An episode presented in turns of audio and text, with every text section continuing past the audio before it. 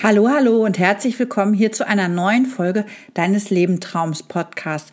Ich bin's wie immer deine Maja und ich freue mich, dass du heute wieder dabei bist. Heute sprechen wir über das Thema Brustkrebs, eine Krankheit und viele Baustellen.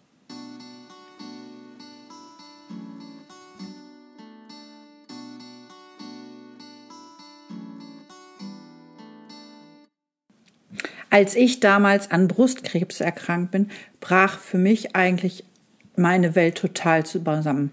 Gänzlich.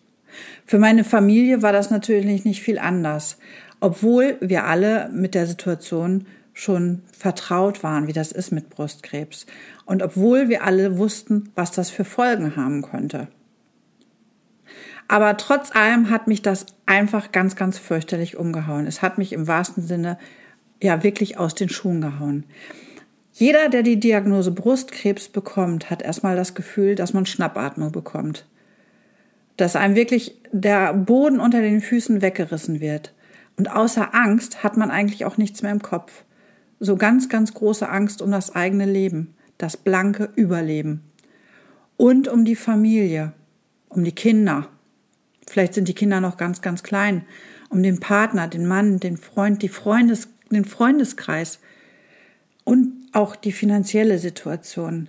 Ganz oft denkt man, oh Gott, oh Gott, was kommt jetzt noch? Die Zeiten der Therapien sind von Beginn an schon nicht einfach. Und mir persönlich ist es so ergangen, dass ich seitdem zu ganz vielen Dingen eine ganz, ganz andere Lebenseinstellung habe. Während der Zeit der Therapien muss man lernen, sich in Geduld zu üben, Ängste ertragen, Sorgen wahrnehmen und aushalten können. Aber fangen wir doch einfach mal ganz am Anfang an. Die Diagnose zu bekommen ist echt ein Hammer. Dann hat man in der Regel ganz oft viele Gespräche mit verschiedenen Ärzten. Bei dem einen kann man gut zuhören, versteht auch alles, beim nächsten womöglich gar nicht. Dann folgen in der Regel Chemotherapie, Operation oder umgekehrt. Bei dem einen oder anderen vielleicht nur eine Bestrahlung. Und solange ich damals das nicht wusste, wie sich das anfühlen wird, war bei mir die Verunsicherung sehr, sehr groß. Und da kann einer schon im Vorfeld beschrieben haben, wie das sein wird mit Geschmacksveränderung, Kribbeln in Fingern und Füßen, ständigen Knochenschmerzen und, und, und.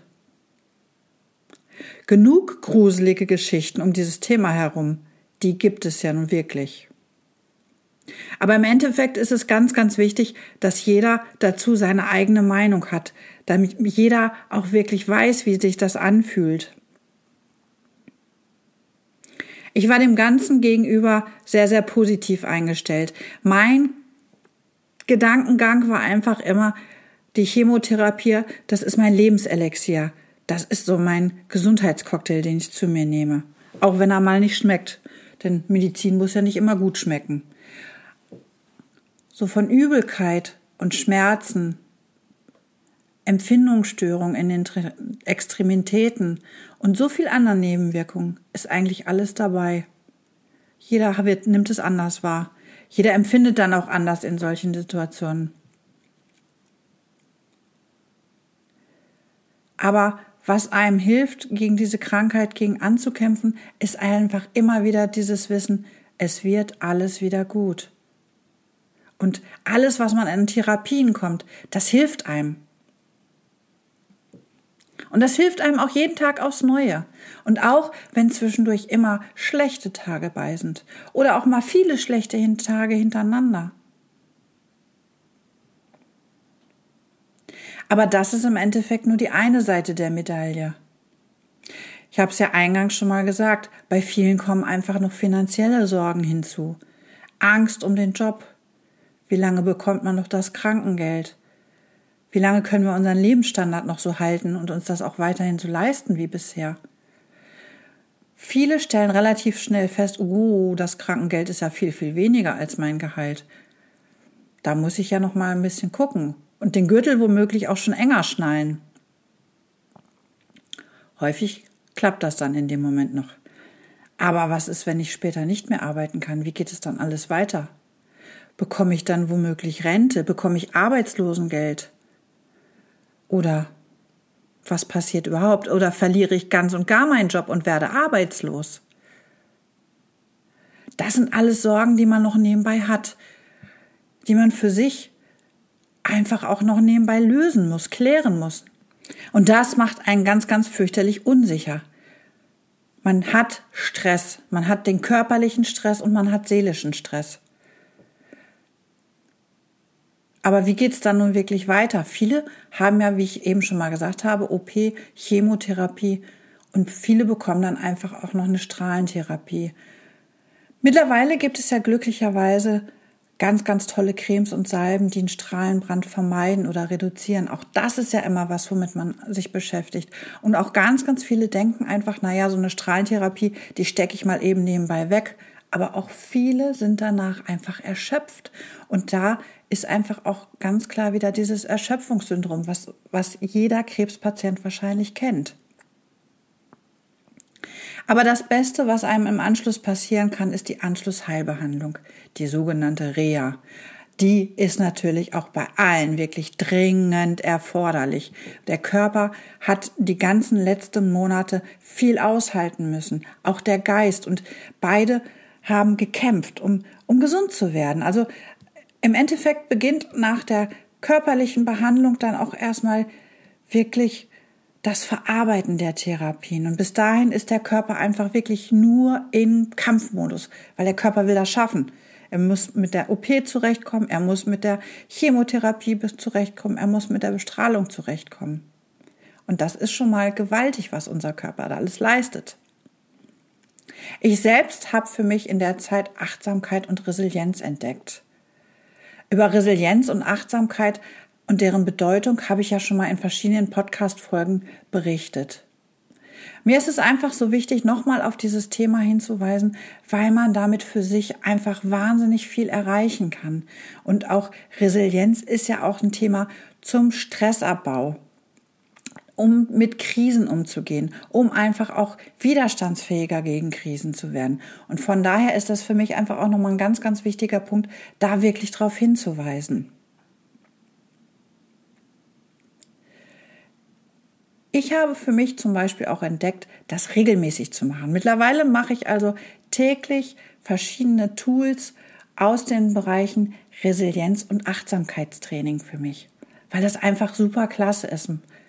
Aber auch Dinge wie Meditation oder progressive Muskelentspannung nach Jakobsüben sind mir in Fleisch und Blut übergegangen. Auch wenn du sehr im Stress bist, dann versuch doch einfach mal einen Yogakurs. Auch das habe ich für mich schon mehrmals gemacht, weil ich einfach gemerkt habe, es tut mir gut. Und wenn du Zeit hast und die Muße, dann mach es einfach. Mach es für dich, deinen Körper und deine Gesundheit. Denn dein Körper hat ja sehr, sehr viel schon aushalten müssen. Aber was kommt jetzt nun nach der Reha? Viele haben das große Glück, dass sie bei ihrem alten Arbeitgeber 2004 wurde in Deutschland einheitlich das betriebliche Eingliederungsmanagement, sprich das BEM eingeführt. Das war eine richtig große Nummer und eigentlich für alle Arbeitgeber eine ganz, ganz große Herausforderung, was aber unheimlich gut für die Arbeitnehmer ist. Denn in diesem BEM wurden alle Mitarbeitenden ähm, zu einem Gespräch eingeladen, die länger als 42 Tagen in den letzten zwölf Monaten erkrankt waren um einfach mal zu prüfen, ähm, was ist mit meinem Arbeitnehmer? Können wir ihn unterstützen, eine neue Arbeitsunfähigkeit abzuwenden? Natürlich hat auch jeder das, die Möglichkeit, ein BEM abzulehnen sollte man sich aber genau überlegen, ob man das macht, weil wenn man ähm, eingeladen wird zum BEM, kann man gemeinsam viel mit seinem Arbeitgeber auch erreichen. Das trifft natürlich auch uns Brustkrebspatienten, denn viele haben womöglich keine reinen Schreibtischtätigkeit, sondern viele haben einfach auch eine körperliche Tätigkeit und ganz, ganz viele Brustkrebspatientinnen können das einfach auch nicht mehr ausüben. Und von daher ist es einfach ganz, ganz wichtig, dass man dann in solchen Situationen mit seinem Arbeitgeber spricht. Der Arbeitgeber ist dann natürlich auch verpflichtet, da nicht drüber zu sprechen. Also das muss schon zwischen Arbeitgeber und Arbeitnehmer bleiben, dieses Gespräch. Und häufig geht man da einfach auch mit einem positiven Ergebnis heraus. Von daher ist das ganz, ganz gut.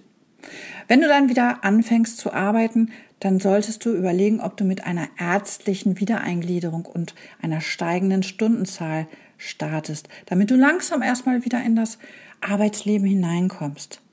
Das macht einfach auch Sinn, weil man ja auch längere Zeit womöglich schon aus dem Berufsleben heraus ist. Und so hat man dann wieder einen ganz leichten Einstieg in das Arbeitsleben. Aber was ist, wenn das alles nicht klappt? Man ist noch überhaupt nicht wieder arbeitsfähig. Die Nebenwirkungen und die Beschwerden, die sind einfach noch viel zu groß und das Ganze belastet einen noch zu sehr. Tja, und dann läuft leider auch noch das Krankengeld aus.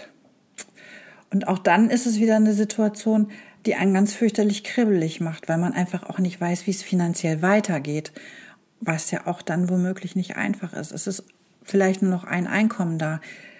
Ne, und dann muss man einfach mal schauen, wie es weitergeht. Und das ist sehr, sehr belastend.